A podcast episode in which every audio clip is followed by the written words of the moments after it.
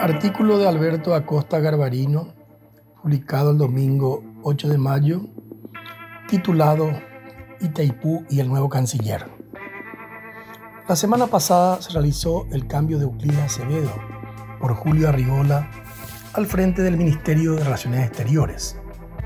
Este cambio obedece a la renuncia del canciller saliente para abocarse de lleno a su campaña electoral. Si bien no conozco personalmente al nuevo canciller, por las buenas referencias que se escuchan y por su comprobada y dilatada carrera diplomática, su elección ha sido muy bien recibida. El nuevo ministro Arriola tendrá por delante numerosos e importantes desafíos, pero sin ninguna duda, el más urgente, el más importante y el más sensible será todo lo vinculado a las negociaciones con el Brasil en los temas de Itaipú. A su vez, entre los varios temas que deben negociarse en Itaipú, claramente dos son los fundamentales.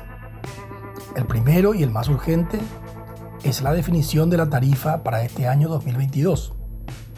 Y el segundo y el más importante es la renegociación del anexo C. Desde que asumió el actual gobierno en el año 2018, desde esta columna dominical y desde los diferentes espacios que ocupa DENDE, hemos venido alertando que el 2023 ya había llegado.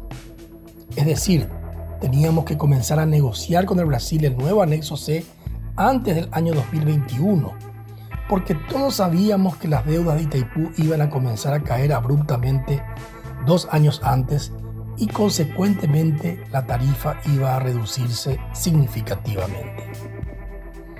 Si esto ocurría, iba a ser muy difícil que el Brasil acepte posteriormente un aumento de tarifas durante la renegociación del anexo C.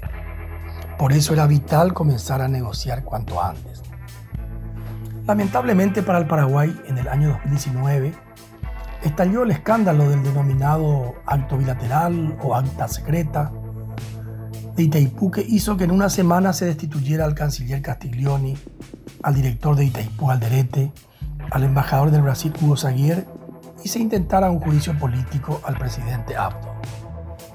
Allí los paraguayos nos pegamos un tiro en el pie y generamos un pésimo ambiente para debatir con racionalidad un tema tan complejo y sensible.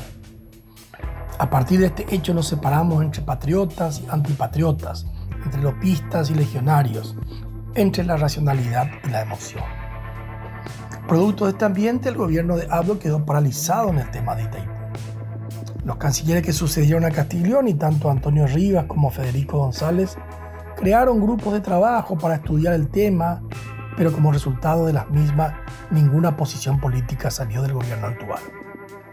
La sensación que flotaba en el ambiente era que las tarifas de Itaipú iban a bajar irremediablemente y que la negociación del anexo C ya lo haría el futuro gobierno que asuma en el 2023.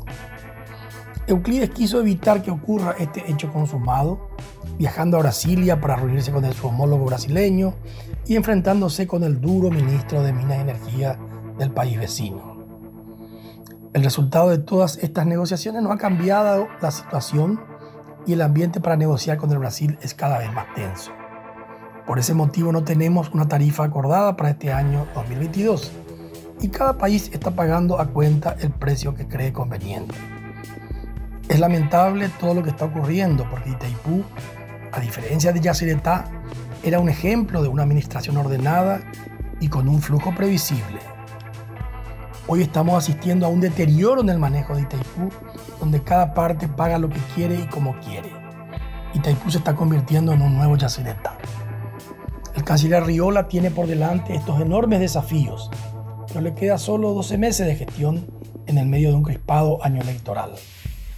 Ante esta circunstancia, lo único que, por lo que debe lidiar es por un acuerdo tarifario equilibrado entre las dos pretensiones y dejar inevitablemente para el futuro gobierno la negociación del anexo C.